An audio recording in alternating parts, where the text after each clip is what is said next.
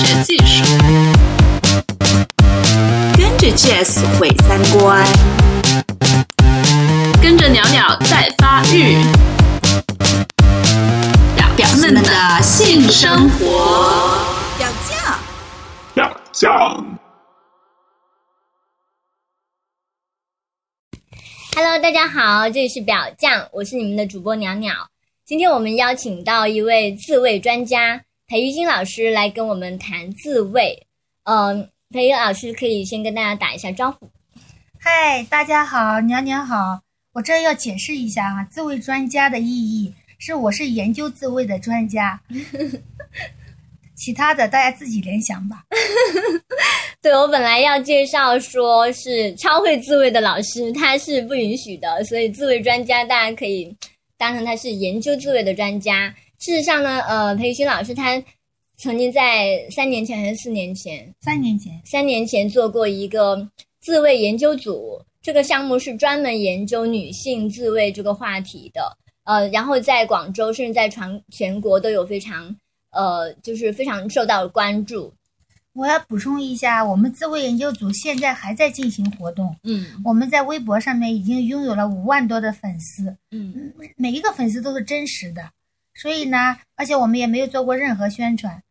据很多粉丝说，他们关注我们的时候都不好意思明着关注，有的人是暗暗关注的。嗯所以我觉得，呃，自慰的需求在我们中国还是非常大的。嗯我最近听到的一个故事非常有意思，嗯，因为我有一个朋友啊，他是做女性护理用品的，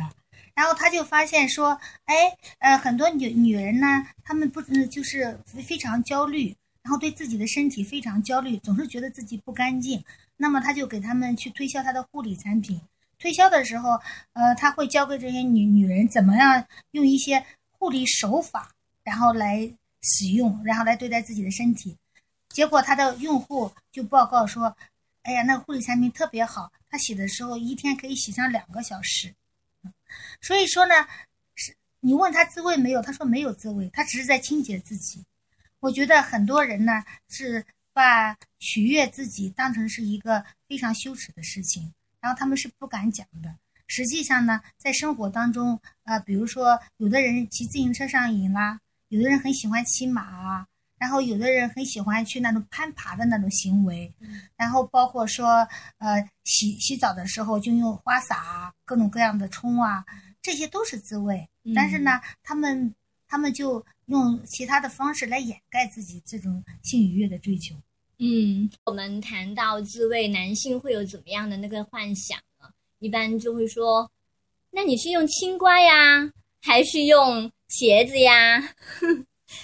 我觉得这是男性的一个阴茎崇拜吧，嗯因为他认为说，只要女人的性愉悦就一定依靠着那一根机关啊。然后包括说我们看性用品的时候啊，早期的性用品全部都是模仿男人的生殖器官的，嗯但是在市场上他们发现那个很不好卖，嗯所以现在的性用品啊，就二代、三代、四代，你就会发现他们就做的非常可爱，有的做成动物的形状，有的做成呃鼠标啊，有的做成口红啊，就跟男人的那画儿根本没关系了啊。实际上，女人的性愉悦也真的跟男人的话并没有多少直接关系，嗯因为很多女人其实是阴蒂高潮嘛，嗯或者是说呃也不分阴蒂和阴道的，就是、嗯那个性愉悦它是各种综合手法得到的。嗯很多人自慰的时候根本就不不使用任何工具，嗯，甚至有的人连手都不使用的，有的连人手都不用。对嗯可以通过夹腿啊，然后可以通过收缩你的阴道肌肉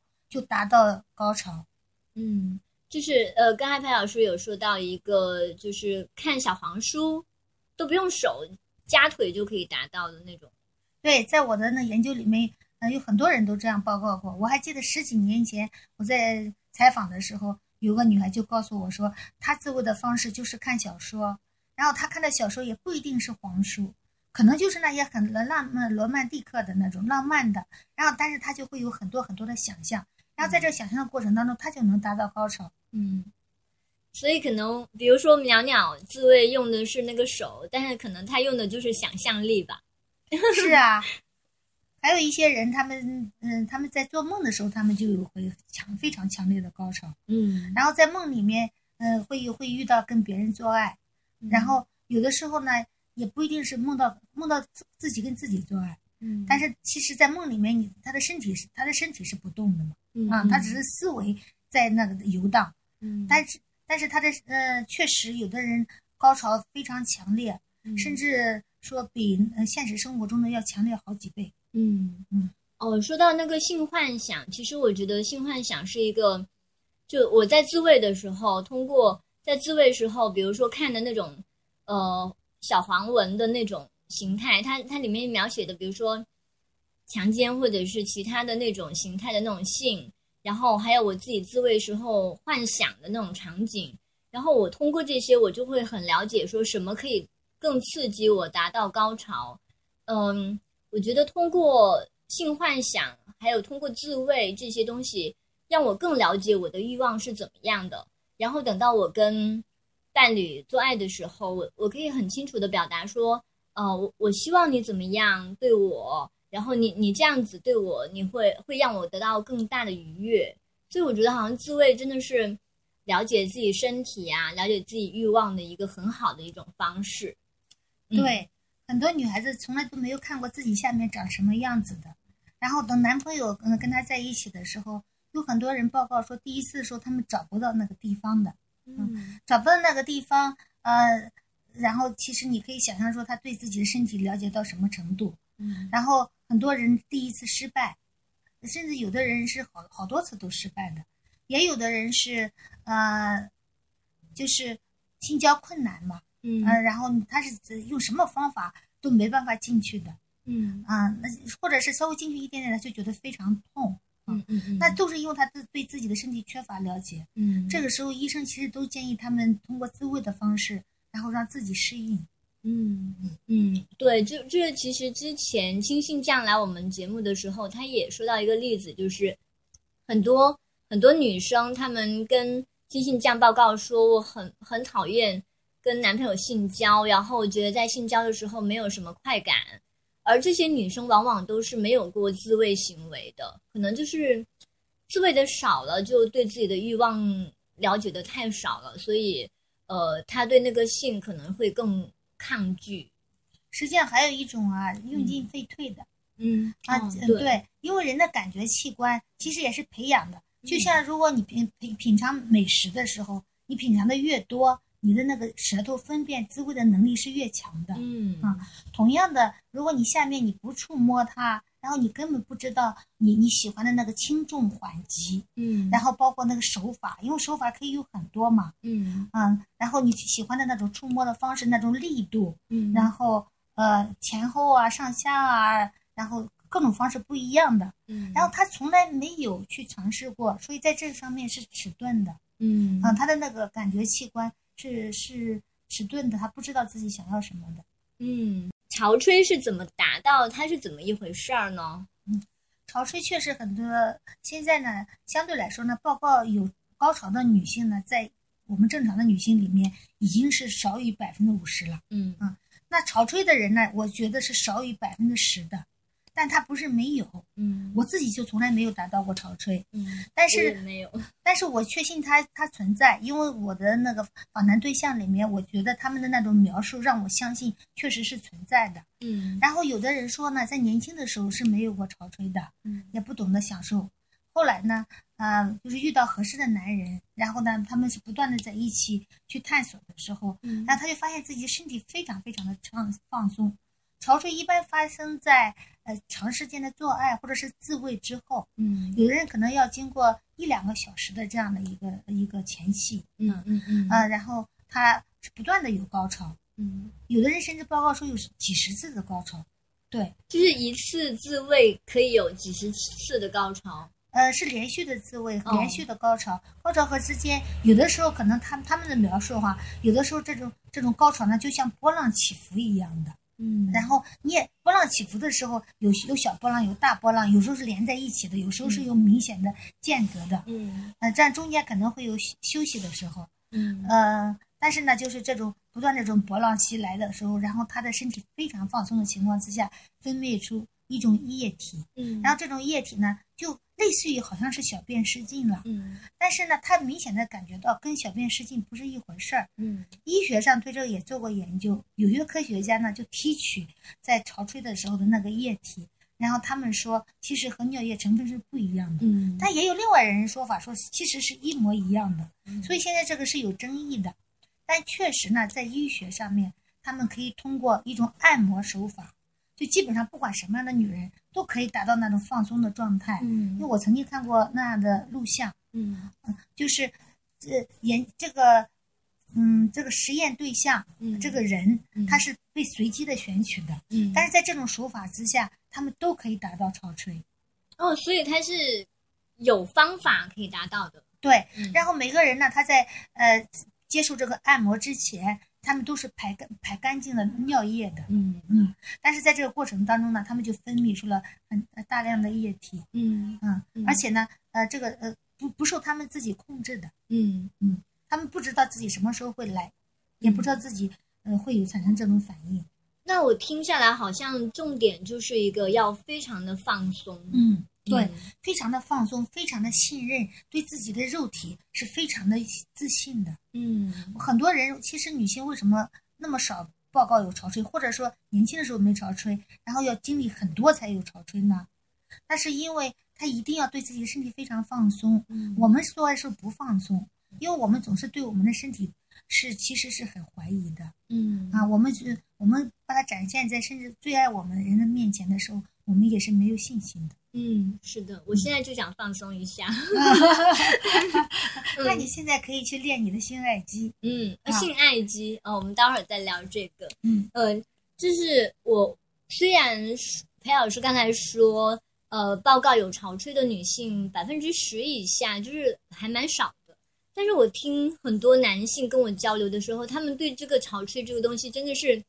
奉若神明一样，就是觉得好神圣啊。呃，我一定要让一个女性潮吹啦，才证明我的性能力是非常强的。你觉得这有道理吗？我觉得以前女男的就追求他们的性能力，就是说我的阴茎有多粗多长，然后我可以持久多长时间。现在这种禁忌呢又升级了，嗯就是说我的性技巧有多么高嗯啊。然后这个一方面是应该可以肯定的，就是说他们还是在在乎这个女性的感受嘛，嗯他不是自己爽了就算了，嗯这是可以肯定的一面。但另一方面呢，就不科学，嗯不科学的就地方就在于说，呃，他把这种性爱呢，他不是这种专注于享受当下，而是太注重这个结果了。嗯而这个结果呢，是对男性的自尊心有好处的，嗯他是想维护自己的性自尊的。嗯所以在这种情况之下，其实如果男性有这种企图的话，他的女伴也是看得出来的。我就要假装，对我就要假装了，但是潮吹又假装不出来，嗯所以这就会让很多女孩子变得更加的焦虑嗯啊，这会实际上是破坏她们的性关系的。嗯，所以就是对于那种潮吹啊，或者是女性高潮的那种追求，其实是对于性来说，可能不是非常好的一件事儿。呃，我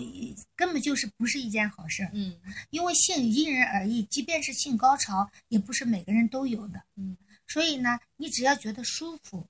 呃，判断舒服的一个标准很简单，就是你你的身体不离开嘛。嗯啊，你看动物的话很简单，如果它喜欢你的话，你就可以爱抚它；如果它不喜欢你的话，它立刻就走开。嗯我们人呢，就比动物呢高级了一点，但同时也非常的不幸，嗯就是我们在性里面会假装啊，即使是我们不喜欢了，但是我们还留在那儿。嗯那如果呃这个女性她心甘情愿的说，呃，她可以不离开，是心甘情愿的，不是为了假装讨好你，嗯。那这样的一个感受就已经是对性关系非常好了。嗯啊。嗯，对，呃，其实我我在跟我在约炮的时候，其实那个炮友他，我有的时候也会假装，但是我意识到那种假装是为了让对方更享受，然后其实也是为了达到说他享受了，然后会让我更更放松的那种感觉，所以假装好像也是为了调节关系的一种手段，但是又不得不是在他非常追求结果的时候不得不用的一种手段。但是你觉得用了这种手段其实会好吗？嗯，好像就是为了尽快结束他的焦虑吧。但是我假装了以后，也不知道他会不会看得出来。那你这你假装了之后，其实你就不会特别享受这个关系了嗯啊、因为你知道说这个里面掺了一些东西是你不喜欢的地方。嗯嗯，对。所以我现在在其实都在教我的咨询者也好，或者是我的研究对象也好，在信里面一定要诚实的，嗯要诚实对待自己，也要诚实对待对方。嗯你可以在不伤害的他的情况下说真话，嗯你可以告诉他说：“我真的非常享受，嗯但是呃，我没有达到你想要的那种高潮，嗯嗯、但是我是已经是非常享受了。嗯嗯。那比如说呃，就是呃，我有试过，就是因为呃来例假的时候约炮，然后发现说没有办法，就是用那种插入的方式让对方射精，或者是让对方愉悦，然后对方一定要我用帮帮他呃自慰或者撸管或者是那种口交的方式来做，但我又不愿意，然后他会觉得非常不满足。嗯，其实我自己是觉得说，肌肤的抚触啊，还有就拥抱啊等等的这些东西，可能也会让人放松，然后忘记掉对于射精或者是高潮的那种执着。但对方过于执着这个结果的时候，我就觉得其他的方式，那种所谓的边缘性行为，好像也好难让他满足。所以这种情况下，两个人的关系就好尴尬。那是非常尴尬的，嗯因为我觉得这个问题出在他，不出在你。嗯嗯因为呃，如果是我觉得在性里面，如果是你想要求一样东西的话，你得先给予嗯啊。如果是你希望对方呃也用手啊、用嘴啊，那么你先去这样去照顾他好了嗯嗯啊，然后他会出于你你一定要让他发自内心的想要这种事情才可以。嗯，对，说的真好。嗯嗯，呃，然后其实有一个女生她提到一个很有意思的那个问题，然后娘娘自己也有想问，就是她就说我是愿意在我的性伴侣面前跟其他人做爱，我让愿意让他看到我跟其他人做爱，但是我不愿意在他面前自慰，这是为什么呢？我觉得他还是出于一种对自慰的羞耻感。嗯这种人呢，一般通常他会认为性在性关系里面才是正当的。性关系。对，嗯，性也就是我是跟另外一个人的做爱的时候，这种才是有伴侣的性，哦这个才是正当的。嗯嗯嗯因为这个性呢，就它的正当性就是有伴。嗯，如果他是单个的、自我的，仅仅是为了满足自我的，嗯就是羞耻的。嗯嗯所以他这种呃想法呢，也挺普遍的。嗯嗯，那有没有可能是，比如说，我觉得自慰就是我一个人的事儿，呃，然后我不愿，我就是不愿意让其他人参与，这是不是其实也是一种蛮积极的解释？但是他为什么他跟另外一个人做爱，他跟他跟一个人做爱的时候，他希望让另外一个人看到呢？嗯嗯，嗯嗯嗯，那倒是，嗯所以我还是觉得说，嗯、他把这个性分了等级了。嗯嗯不愿意让别人看到的事情当然是隐私，嗯，但同时呢，也也也是凡是不愿意让别人看到的、不愿意呈现出来的东西，他都觉得是不正当的。嗯嗯嗯，那倒是，嗯嗯，嗯，所以这这等于是把自慰特殊化了。是啊，嗯就是另外一种性，打入另册的性。嗯嗯，那那我们看有没有一个实践的方式，可以让我们在自慰的时候，或者是在性爱上面更更能够呃有更敏感的那种体验。嗯，这种是可以练习的吗？有的人现在有说可以练性爱肌，嗯，像我的一个访谈对象，他就告诉我说，呃，他可以，呃，他以前呢就不懂得怎么样去达到高潮，嗯然后后来有人就教他练心爱肌，嗯嗯、就是我们在练瑜伽的时候，或者有些舞蹈动作，他都会教给你收收腹、收收腹，嗯然后提肛。嗯实际上这个时候，你一旦收腹提肛的时候，你就会发现说你的那个阴道的那个肌肉啊，就会有这种像握拳一样握起来这种感觉。嗯然后你就不断把它握握起来，然后你把它放松，握起来把它放松。嗯实际上这就是一个性爱肌的锻炼。嗯通过这样的一个方式呢，你就可以，因为其实你在握起来的时候是有快感的，嗯，然后你的肌肉是不断的增强的话，你那个快感是不断增强的。哦，原来阴道也跟我们的肌肉普通的肌肉一样，是可以锻锻炼的。对，是可以锻炼的。嗯还有很多人不是说生了小孩之后，然后就觉得做爱没意思了吗？然后就松弛了嘛，嗯啊，这这其实也是可，它的肌肉还是可以把它收缩回来的。嗯嗯。那我在自慰的时候，我高潮的时候就感觉到我那个阴道它有一种抽搐，以及像刚才刚才你说的握起来那种感觉，嗯，应该是高潮多了，对他也是一种锻炼吧。对啊，高潮多了其实是能锻炼的。嗯我们对那个性爱呢，常常有一种不好的想法，就好像觉得人的性是有次数一样的。嗯如果你用的多了啊，然后你这个性就没意思了嗯啊。比如说，如果你你你做爱多了，你可能就会觉得一性就厌厌倦了。其实不是这样的，相反，嗯因为呢，呃，就像你骑自行车，你是一个骑自行车高手，然后你不断的去骑，你的技艺会精湛。做爱也是一样的，自慰也是一样的。嗯。然后你会你会不断的去精湛你的技艺，然后在里面发现一个呃乐趣，然后是其他级别的人、级别低的人他感受不到的。嗯。嗯。哦，就是性爱或者是自慰上面，它是有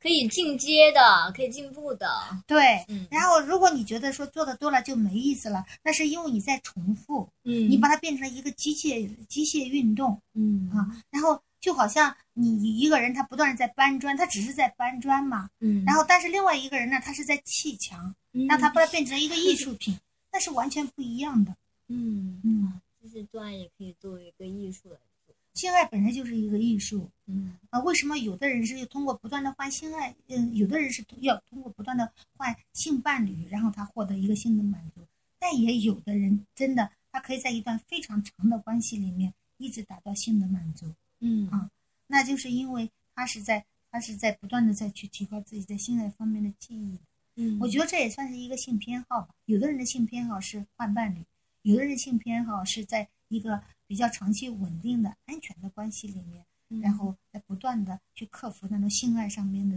呃疲惫感，然后再去注入那种新的呃乐趣。嗯，我听你在说这段的时候，我的那个性爱机就在锻炼中。啊，我估计我们的观我们的听众里面可能也有人在不断的锻炼性爱肌。哎，你难道不嗯没有发现吗？当你看黄书的时候，或者听到一个黄色的段子，或者是干嘛的时候，其实你的性爱肌是不断的收缩的。嗯，我在很小的时候我就发现了这个道理。哦，很厉害。这个也是有需要有天分的。哦，就是刚才有听你说一个很好玩的故事，就是说一个女生她喜欢在图书馆自慰，而且必须要在图书馆才才可以达到高潮，是吗？对，这个女孩子她是这样的，她一嗯开始有自慰嘛，但是后来她就发现，哎，在图书馆里面，因为大家都在看书啊，让别人不会留意到她做什么，这是一个公共场所，但是嗯同样又有它一定的隐蔽性，她觉得特别刺激。嗯。但我觉得这跟一部分人在公共场所做爱也是一样的嗯。啊，但是呢，他对这种刺激的要求就不断的升级，后来就发展到说，呃，坐在那儿他已经嗯已经觉得没什么呃好，嗯没什么新鲜感了啊，嗯。他就到走道里面，然后到天台上面去，嗯。嗯，这样的话呢，嗯，他又觉得别人会发现他，但是呢，他每一次完成了之后，他又觉得特别的有成就感，像闯关一样，像闯关一样，对，然后最后他就觉得自己呃，他有点崩溃了，他觉得可能别人会发现他，嗯。而且他发现每次他焦虑的时候，比如说考试临近啦，压力大了，嗯然后他这种他就要去通过这种行为来达到放松。嗯，那呃，如果他继续发展的话，会不会想要换另外一种形态才能满足？比如说，嗯，有一些有一些人他是有一种露出的露出的那种癖好，呃，呃，爱好，后来我就我就问他说啊，其实你想想，你这件事情发展到最后会是一个什么样子呢？嗯他说最后就是被别人看到。嗯我说被别人看到又怎么样了呢？嗯因为你并没有触犯法律呢，嗯，对吧？嗯那别人也就是看了之后，呃，很害怕跑了或者怎么，也不会把你抓起来，也不会把你打打一顿，对不对？嗯嗯然后后来他就不再跟我咨询了，嗯所以我我觉得应该他的焦虑减掉了吧。嗯嗯嗯，我就是呃，我的家乡有一个很大的湖，然后我们经常吃完饭，傍晚的时候，江岸未岸的时候，就在岸边那里散步。然后在那一带呢，我都有遇到过两三次，就是那些男子他穿着大衣，然后走到你面前的时候，突然间把大衣打开，他里面就什么都没穿，或者是他里面穿了裤子，但是把他的鸡鸡从那个裤裤缝里面掏出来了，就是他就是要让你看到。然后我是第一次遇到这种情况的时候，非常的惊慌，然后在那个朋友圈里面写下这件事，然后就说我要不要报警把这个人抓起来？因为如果我自己都遇到两三次的话，那其他女生肯定也会受到惊吓。然后有有另外一个老师就在留下面留言说，他这种如果只是稍微惊吓了你，但是并没有对你造成实质性的那种伤害的话，也可以就是包容一下，因为他就是有这种爱好，就就只有这种方式能够让他获得满足，而且并没有对你造成实质性的伤害。嗯。我我们我觉得是这样的，嗯。呃，他们说是有两种反应，有一种人呢，他就是看着你惊吓，他就觉得特别高兴，哦，对，所以呢，嗯、如果是你你不想诱使他一步步的升级的话啊，嗯其实你是表现出来很镇很镇静的。嗯啊有的人还教过一个一招，就是说看看，然后就说啊，真小。我觉得一般女那孩很打击他哎。啊，对啊，就希望他通过这种打击，希望他不要通过这种奖励的方式，让他不断的去增加这种行为吧。哦，对，嗯，因为你一惊吓，他就很高兴，就相当于给他一个奖励，嗯嗯，对？吧？如果你很淡定，或者甚至有的时候特别不屑的样子，那可能就对他是一个嗯，不是一个奖励了。嗯嗯，那这这种会不会让他采取另外一种升职升级的那种行为？目前就还真的没有人对这个性癖好做深入的了解，比如他们性心理到底是什么样子的。嗯我从来没有看到过录音癖的口述，嗯嗯，不知道他们性心理是这样的。但是在不同的文化里面都有这种现象。嗯最好玩的是，从来没有女人有录音癖，都是嗯男人有录音癖。嗯我觉得这也是另外一种形式上面的阴茎崇拜。嗯，但是呃，就是我我在一些小黄文里面看到，就是男性喜有一些男性他喜欢控制自己的伴侣、性伴侣或者是妻子啊、女朋友啊之类的，在公共场所露出，他觉得这对他来说是一种快感。然后女性小黄文里面是这样写哦，是女性在这种情况下也会有一种满足感，而且这种满足感会升级，就像刚才那位女生一样，她会想要嗯露出的那种更大。然后我听说好像国外还有那种天体运动，就是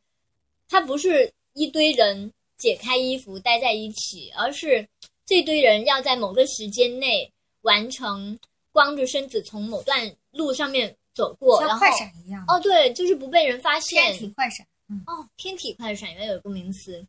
然后就是不被人发现，然后就通过那一段路的那这种任务，嗯。嗯，所以应该女性也是有存在，但是不知道她们，我觉得是一种释放吧，因为你要看，比如说像刚刚讲的这个天体啊，和录音癖还不太一样。嗯。因为录音癖呢，它是针针对一个特定的对象的，嗯。你会发现他会选择那些女生，嗯，然后他通过惊吓这些女生呢，让他感到一种满足。嗯，所以呢，这实际上虽然呃你的那个留言者他说嗯对你没造成伤害，嗯其实他是通过让你感觉到惊吓，让他感受到的愉悦的。哦啊，这是有一个心理上面的有一个有一个伤害的，我觉得啊。嗯但是刚刚讲那个天体快闪就不一样，嗯天体快闪的人呢，更类类似于呃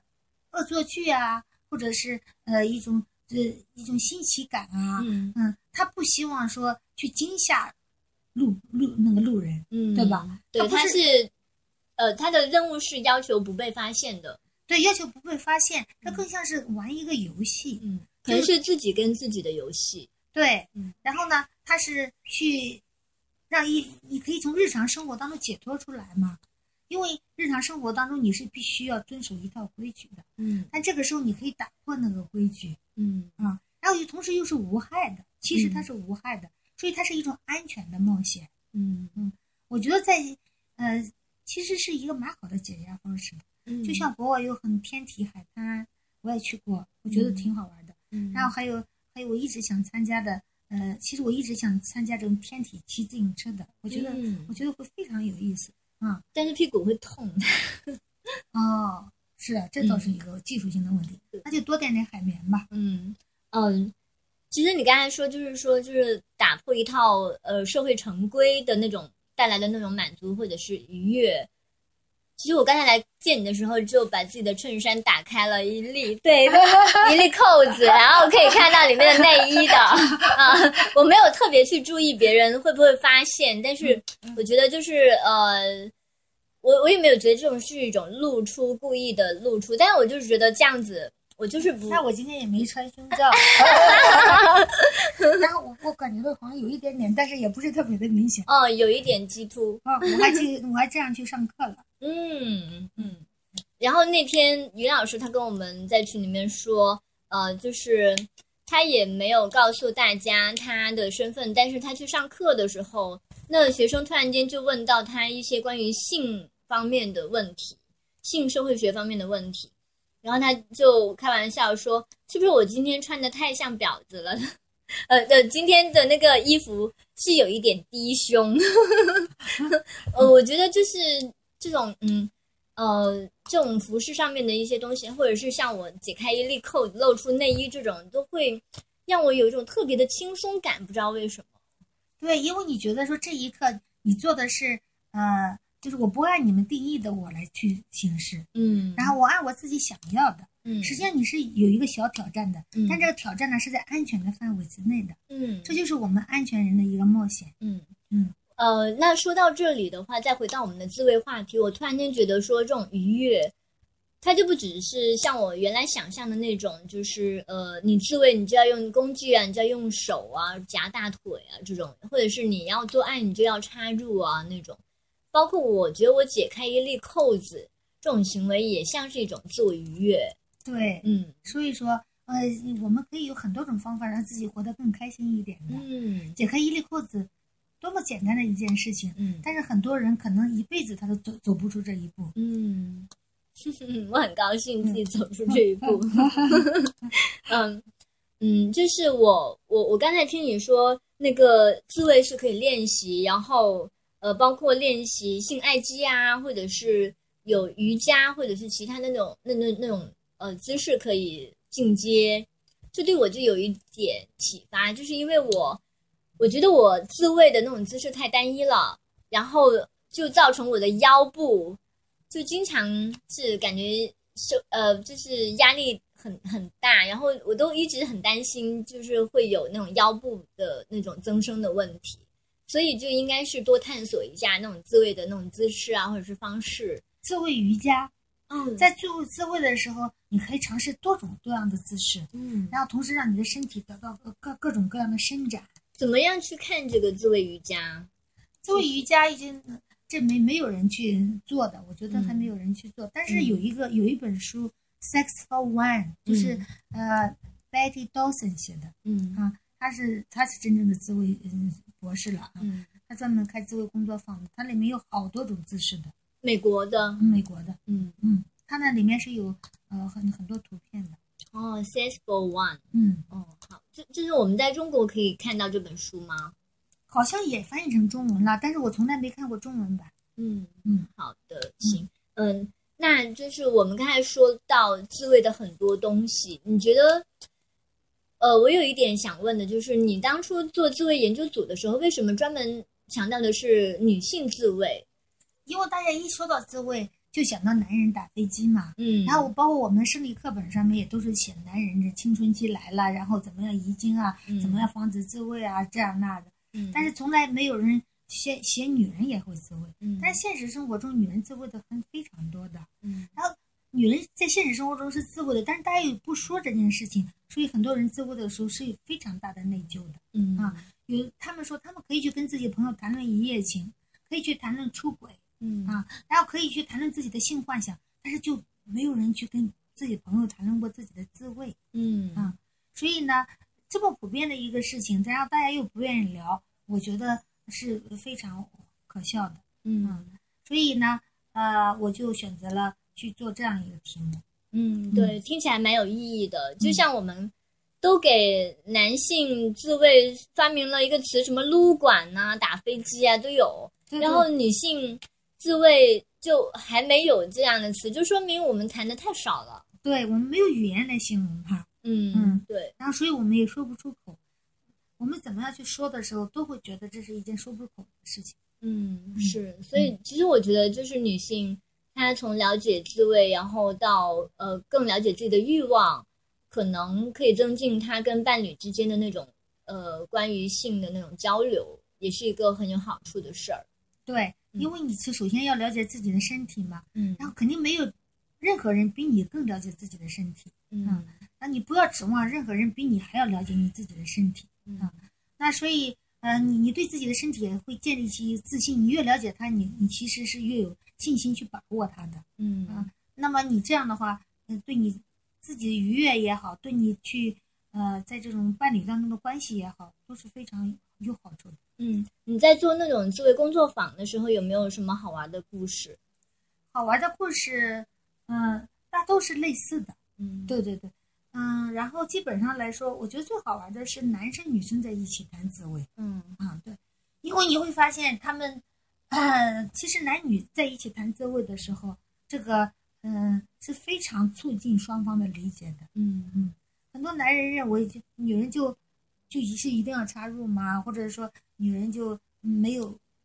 我有一个朋友是个教授，他还说，哎，女人为什么没有性冷淡的权利呢？嗯啊，你为什么老是让女人去追求性愉悦？嗯我说女人还有不上桌吃饭的权利呢，女人还有裹小脚脚的权利呢。嗯，但是那是他们自己的选择嘛。嗯啊，你要看什么年代了呀，对吧？那呃，如果是呃，在女人她在信息所有的这种信息都充分的情况之下，他还是愿意性冷淡，他还是愿意不自慰，那就是那就是他的那就是他的选择啊。但是如果你没有给他选择，你就假定他是不自慰的，假定他是性冷淡的，实际上这对他们是非常不公平的。嗯嗯，那我觉得在我的工作坊里面，让男生和女生、男人和女人一起谈自慰，一起谈性爱，呃，这个是我觉得是一个很大的进步嗯，对，嗯没错。啊。然后他们那种彼此之间的这种教育，啊，彼此之间的这种呃呃启发，比我教给他们的要多得多。嗯，嗯那女生他们在男生面前谈论自己的那种自慰，会害羞吗？会就是说不出口吗？但我的工作坊就会创造这样一种氛围，让大家不会害羞。嗯嗯，对，因为嗯，首先这是一个学术的平台，其次它是一个安全的平台，嗯，然后还有我这个导师呢，嗯所以呃，每次气氛都非常好。嗯，导师是女性，其实我觉得嗯作为引导，其实是一个很好的呃一种存在。对嗯，有时候我们建一个群啊，像我们的自我研究组，呃，我们把粉丝也拉，也变了几个 QQ 群，那没几天就解散了。嗯为什么？因为那个 QQ 群完全没办法控制，然后他们在里面就推各种各样的黄文呐、对，约炮啊什么的，就完全没有正儿八经的去谈论性爱这件事情，都是在加重原来那些偏见。嗯所以后来我们就把它嗯、呃解散了。但好玩的是，我们建了另外一个群，是我谈的那个呃自我叫自慰课堂啊。然后我谈完这个之后呢，呃，所有的听众我们建了一个群啊。然后在这个群里面就发现特别有意思，也有男的也有女的，大家都正儿八经的真的去了解对方在想什么嗯啊。所以引导是非常重要的，导师是非常重要的，嗯嗯，因为你给他奠定了一个基调。嗯嗯嗯，就是呃，可以谈的以后怎么谈？哦，对就是这个问题。因为我因为在我们现有的这种性别文化里面呢，呃，你你只要是因为女人就基本上是不谈性的，嗯男人谈性基本上都是这种调侃的、讲黄段子的。嗯就所有的黄段子其实都是用来攻击女性的，不是用来理解女性，都是用来攻击女性，怎么样占女性的便宜，对不对？嗯然后怎么样让你不嗯剥夺女人的，呃就是话语权。对对对，嗯所以，呃，我们只有嗯建立起像我们这样表匠这样的一个平台，也包括我的这种工作坊这样的一个平台，嗯我们才可以是不去攻击，我们也不去攻击男性，男性也不用攻击女性，就我们不用去攻击任何人，嗯我们不是带有攻击性的，嗯然后去平等的去谈论，嗯，这个性的文化。嗯，其实平等在性这件事情上也是非常重要的。可能很多男性他意识不到，他觉得我就是要征服女性啊，我就是要你高潮，我要你在我身体下面爽的不得了，我才能够达到愉悦。我觉得这种很单一的说是要通过征服或者是攻击性的那种想法才能达到愉悦，那是他没有尝试过在呃那种平等的那种环境下面，女生也非常的主动，然后女生愿意跟他一起尝试非常多的那种性的那种姿势啊，什么那种性的形态呀、等等的那种，他没有尝试过这些多么美好、多么开放，然后又很多元的那种东西带给他的那种滋味，所以呃非常需要表匠，也非常需要自慰课堂啊。嗯，好的，谢谢裴老师今天跟我们聊，然后还要跟大家分享一个很好玩的东西。我在裴老师的那个办公室里面发现一幅画，然后这幅画呢是裴老师的学生送给他的，据说是因为这个画面上的一个女性那个姿势看起来很享受，然后很像在自慰，所以学生们就选了这幅画送给他，对吗？对，这是我他们送给我的生日礼物，哦，其实是毕加索的名画《睡女》。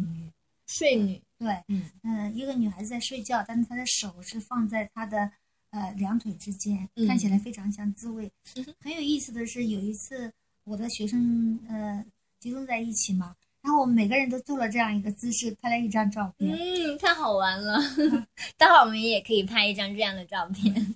嗯，好的，谢谢大家收听今天的表匠，然后希望今天的表匠呢能够让你，呃，就是跟裴老师一起学到非常多的关于自慰的知识呀，以及从今天开始，你可以真正的享受自慰，享受性爱。然后呃，请裴老师跟大家说一声拜拜。